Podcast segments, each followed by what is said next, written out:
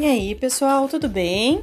Aqui é a professora Letícia Corrêa e hoje nós estamos no nosso podcast de Filosofia e Sociologia para falar um pouco a respeito das questões que envolvem centro e periferia, as relações, diferenças e desigualdades. Ok? Então, só para uh, eh, dar crédito aqui à referência que eu estou usando, Nesse podcast, a obra que, que serve como subsídio, como referência bibliográfica, é o livro Sociologia, Introdução à Ciência da Sociedade, de Cristina Costa. Ok? Então, nesta obra, professora Cristina, ela nos, nos traz as questões, então, que envolvem as desigualdades e aquele assunto que é condizente à sociologia urbana. Então, é sobre isso que venho falar. Como em relação à sociologia urbana, nós somos uh, chamados a pensar o papel e a função da cidade. E no, o nosso, por consequência, o nosso papel e a nossa função como cidadãos, né, como pessoas que habitam e que uh, andam, né, que, que também uh, interagem em meio a essa cidade. Dentro da cidade, vale dizer que as metrópoles elas atraem, elas uh, interagem, elas mudam de acordo com as necessidades dos seres humanos. Os seres humanos fazem as cidades e as cidades fazem os seres humanos. É uma relação recíproca. E que dentro de uma mesma cidade nós temos várias cidades. Então, há dentro de uma mesma metrópole ou mesmo de uma cidade pequena, né?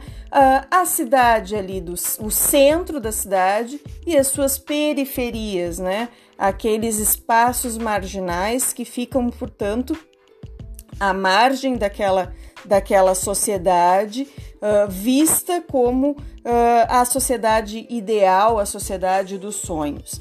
Então, essas questões envolvem todo um cosmopolitismo, né? envolvem também um anonimato né, das pessoas que andam e que perambulam pela cidade. Então, são muitas as relações que nós podemos fazer, e é sabido de que, que nós, ao andarmos por uma cidade, uh, é visível as desigualdades humanas, seja pela, pelo modo como as pessoas as, como as, pelas pessoas terem diferentes relações uh, e também pelas, pelas, pelos próprios prédios, pela própria arquitetura da cidade, né? Então, nossa, dentro de uma cidade, nós lidamos muito com a pluralidade, né? E a com a desigualdade. E a desigualdade, vale dizer, é a grande marca do sistema capitalista.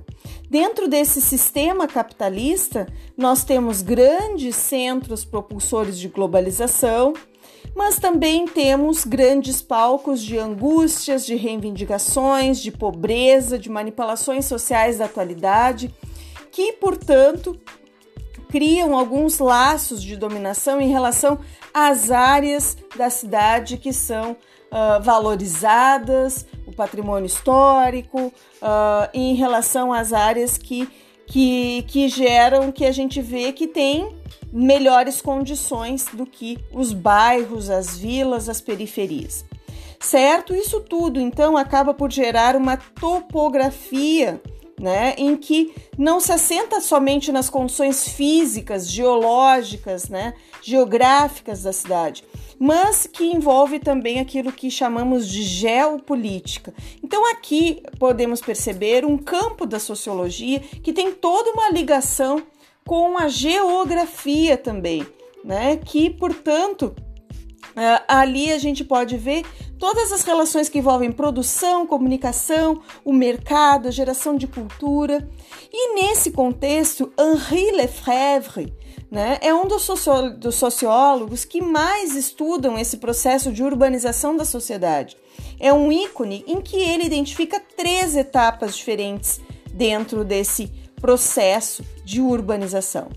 A primeira etapa, segundo Lefebvre, é, corresponde a esse desenvolvimento industrial em que, segundo ele, essa etapa saqueia a realidade urbana pré-existente, procurando negá-la, em que a cidade vai se tornando, transformando em um centro de serviços e trocas.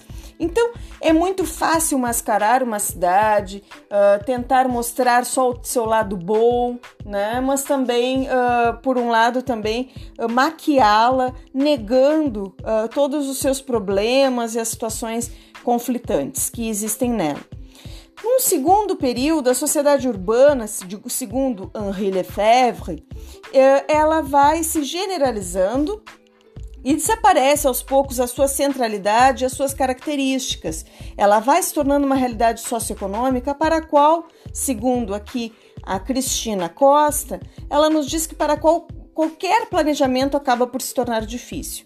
Ainda aqui, de acordo com a Cristina Costa, citando Henri Lefebvre, nós podemos identificar uma última etapa e que a cidade antiga ela se decompõe e que em vez do centro da cidade surgem diversos e dispersos centros de decisão.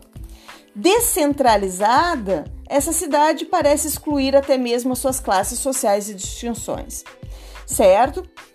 Vale dizer também que há outros autores, assim como Marc uh, Auger, que vem nessa nova paisagem um lugar por excelência da utopia. Utopia seria o lugar nenhum, né? Aquele lugar para onde a gente gostaria de ir, o lugar ideal, mas é um lugar não existente, que é diferente do contexto de distopia, que seria um lugar uh, já que, que ele se perdeu, um lugar que tem muitos problemas, um lugar uh, extremamente corrompido.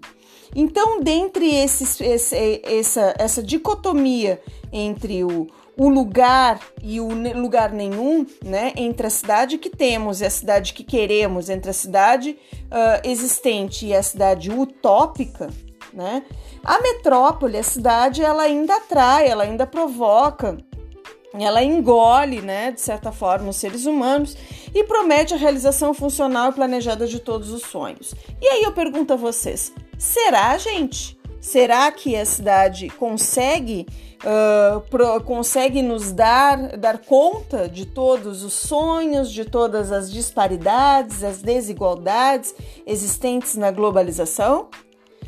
Então, essa é uma questão que eu gostaria que vocês pensassem, certo? E só para finalizar, então, uh, reafirmando mais ou menos a, a parte dessa minha fala foi extraída então da página 124 do livro da Cristina Costa, Introdução à Ciência da Sociedade, Sociologia. Então, vou ficando por aqui e gostaria que vocês pensassem, que vocês também pudessem dialogar comigo a respeito de como é que vocês veem essas relações, essas diferenças, as desigualdades que envolvem o centro e a periferia daqui, da cidade que moramos, da cidade que vivemos. E como seria essa cidade ideal, a cidade utópica, aquela que ainda não existe, mas que poderia existir, certo? Então, é isso aí, até o nosso próximo episódio. Tchau, tchau.